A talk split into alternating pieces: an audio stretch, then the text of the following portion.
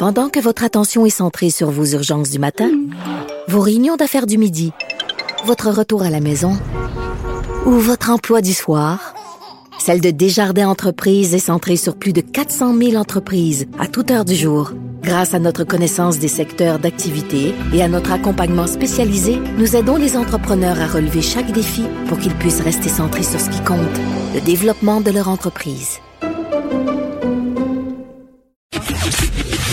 Le, commentaire de Varda Etienne, une vision pas comme les autres. Cher Varda, bonjour. Bonjour Geneviève. Avant euh, de rentrer dans le vif du sujet de ma chronique, j'aimerais faire une petite parenthèse suite à ce que tu viens de dire. Hier, je devais souper avec une amie que je n'avais pas vue depuis presque un an. Tu sais, ce souper-là était planifié, était prévu. J'étais bien énervée d'aller là. J'avais hâte de l'avoir puis compter toute ma vie. Et ce, réciproquement. Et euh, mais vu ce qui, euh, les nouvelles consignes, on a décidé toutes les deux sagement de ne pas se voir. Tu sais ce qu'elle a fait? Écoute, j'ai trouvé ça tellement cute et tellement gentil. C'est ma copine Jessie cuisine extrêmement bien. Elle a une épicerie fine à l'île des qui s'appelle Gourmand Eco. Elle m'a fait de la morue noire avec des légumes grillés. C'était malade mental. Elle a pris mon plat, elle l'a envoyé par Uber. Puis on s'est fait. Non, mais attends, on s'est fait un souper Zoom. Mais ça, c'est-tu vraiment le fun? Moi, j'ai déchanté des, des rencontres Zoom au bout d'un certain temps. Non, mais je te dis pas d'aller en date avec un gars en Zoom, là, tu comprends? Mais je veux dire, non, mais euh, c'était vraiment, c'était très sympathique parce qu'on avait, on, est, on avait vraiment l'impression d'être l'une en face de l'autre. Puis à un moment donné, on était pactés, puis c'était cool parce qu'on était déjà à la maison chacune. Fait que c'était comme parfait. La bouffe était géniale, c'était encore chaud. Puis non, c'était très agréable. Ça a duré, je te dirais, un bon deux heures. Ben c'est bien. Écoute, il va falloir trouver des façons. Là, il parlait de. Il va falloir ressortir des boulamites, le mot réinventer. Hein? Exactement. Bon. bon, maintenant, abordons un sujet un petit peu plus sérieux. Tout d'abord, j'aimerais j'aimerais offrir vraiment mes condoléances aux proches et à la famille de Madame Echaquan. Ça m'a euh, lorsque j'ai lu la nouvelle ce matin dans le journal de Montréal, Geneviève, je, me disais comme comme 99% des gens qui ont lu la nouvelle, mais ça se peut pas.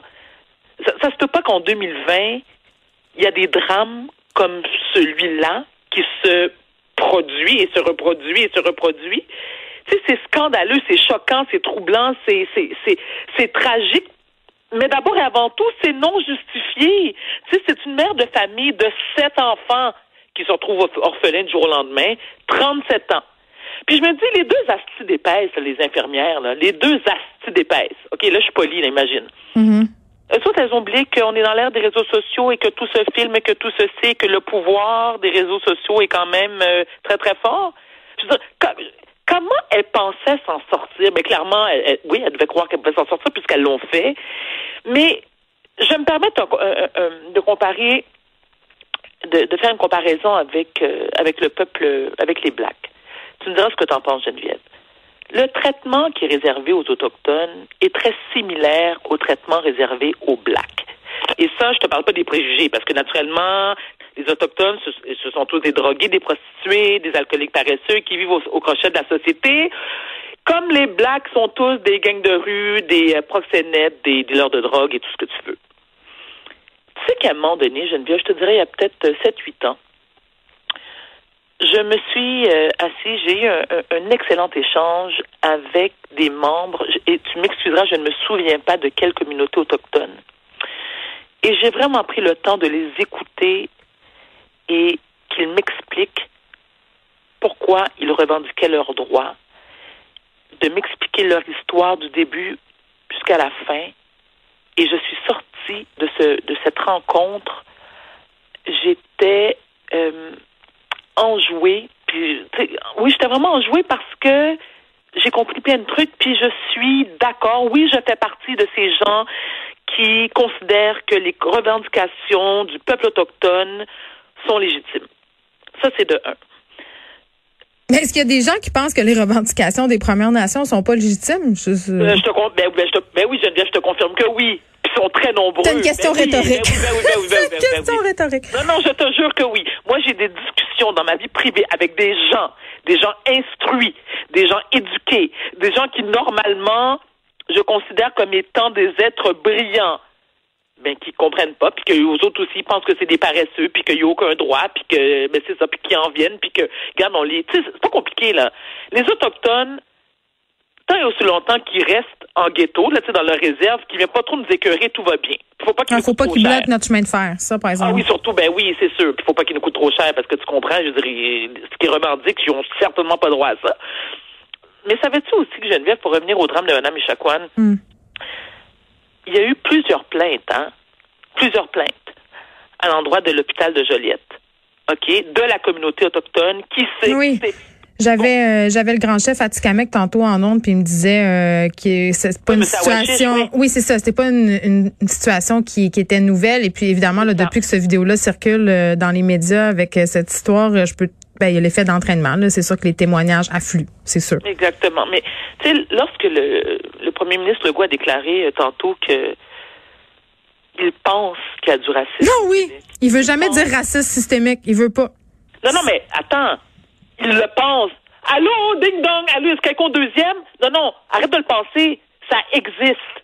Puis je trouve qu'il y a une, il y a, il y a une hypocrisie crasse. Il y a comme la peur de, de ouais, mais il y a vraiment du racisme, puis on doit l'admettre. Mais oui. Et pourquoi? Pourquoi? Pourquoi il n'est pas capable de mettre et, et pourtant moi, moi j'aime beaucoup, j'aime beaucoup notre premier ministre. Moi aussi. Mais pourquoi il n'est pas capable de mettre ses culottes ah, Sur cette question-là, on dirait qu'il est out, dans le sens où il, on dirait qu'il a peur d'avoir peur. Moi, un moment donné, j'avais souligné une affaire que je trouvais quand même euh, assez problématique et très contradictoire, puisqu'on essaie euh, de parler de contradiction souvent pendant cette pandémie même s'ils veulent pas. Mais tu vois, euh, il y avait eu toute cette histoire euh, de racisme systémique, la discussion autour du racisme systémique. Là, ça faisait débat. Est-ce qu'il y a du racisme au Québec? Est-ce que racisme systémique, ça existe? Tout ça, toute cette discussion-là. Là. Tu t'en rappelles pendant le Black Lives Matter? Bon. Très bien. Et là, euh, le, Monsieur Legault, euh, chaque jour posait avec euh, des masques différents. En tout cas, et sur Twitter, euh, il, il, posait avec un masque qui était fabriqué par des femmes d'une Première Nation. Oui, et je me souviens.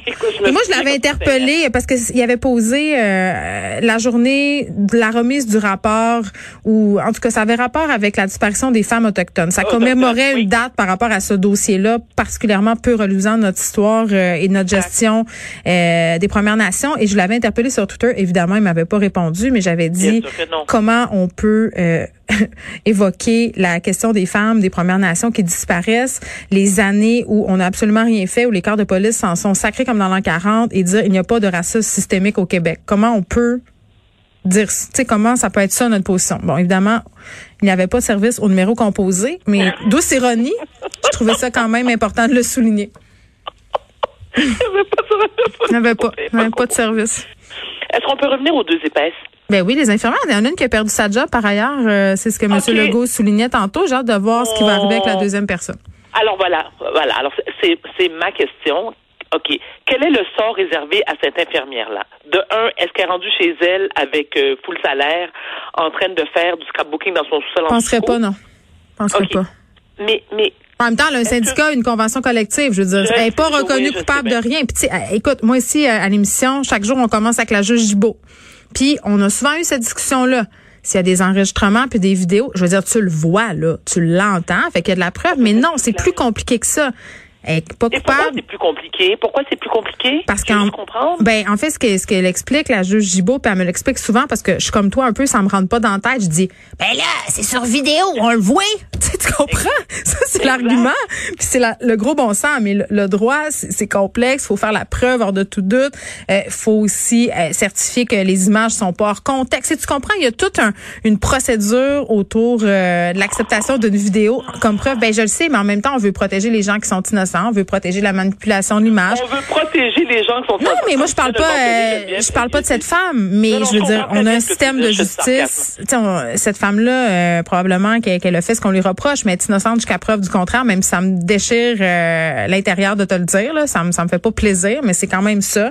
Puis si elle est chez elle à plein salaire parce que c'est ce que la convention collective lui promet, ben qu'est-ce que tu veux qu'on fasse? Ça va être ça, tu sais. Elle n'a pas été reconnue coupable pour l'instant.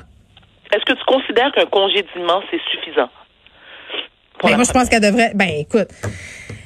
Je, je connais pas, je connais pas, je connais pas par cœur la convention de l'ordre des infirmiers et des infirmières du Québec, mais selon moi, c'est pas dans son code de déontologie de tenir euh, euh, des propos comme ça. Puis est-ce qu'on peut faire confiance? C'est ça ce que je disais tantôt euh, avec Monsieur.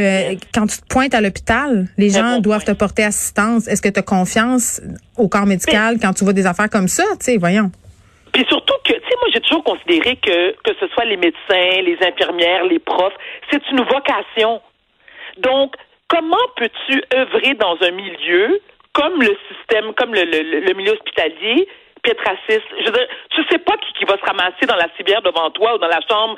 Je comprends Mais ce sont des humains aussi avec des failles humaines. Tu sais, c'est ça. OK, mais dans ce temps-là, va travailler dans une shop puis que personne te voit à la face puis euh, nous la paix, là. T'as clairement pas ta place dans le milieu hospitalier. Je veux dire, si t'es pas capable de faire preuve d'empathie envers une personne souffrante parce que t'es une raciste finie dans l'âme. Ah, puis là, ils sont deux, sont deux racistes dans la même chambre. Fait que, moi, je trouve que ça met en lumière cette histoire-là, Varda, le ah. racisme latent puis les préjugés qui sont encore bien, bien présents envers les communautés euh, autochtones et les autres communautés. Euh, par ailleurs, et bon, euh, on, on termine là-dessus, là, je veux juste le redire. Euh, il y aura enquête, euh, évidemment, du, euh, du 6 de la Naudière. Il y aura enquête de la coroner, mais je pense qu'avec tout le tapage médiatique qu'il y a eu autour de ça, il grand bien que cette femme-là, malheureusement, qui est décédée dans des souffrances et dans des conditions inhumaines, on va le dire, c'est pas digne. une chance qu'elle a eu son téléphone pour attirer à notre attention la fin absolument atroce et injuste qu'elle a subie. Merci, Varda. On se retrouve demain. Merci à toi, Geneviève. À demain.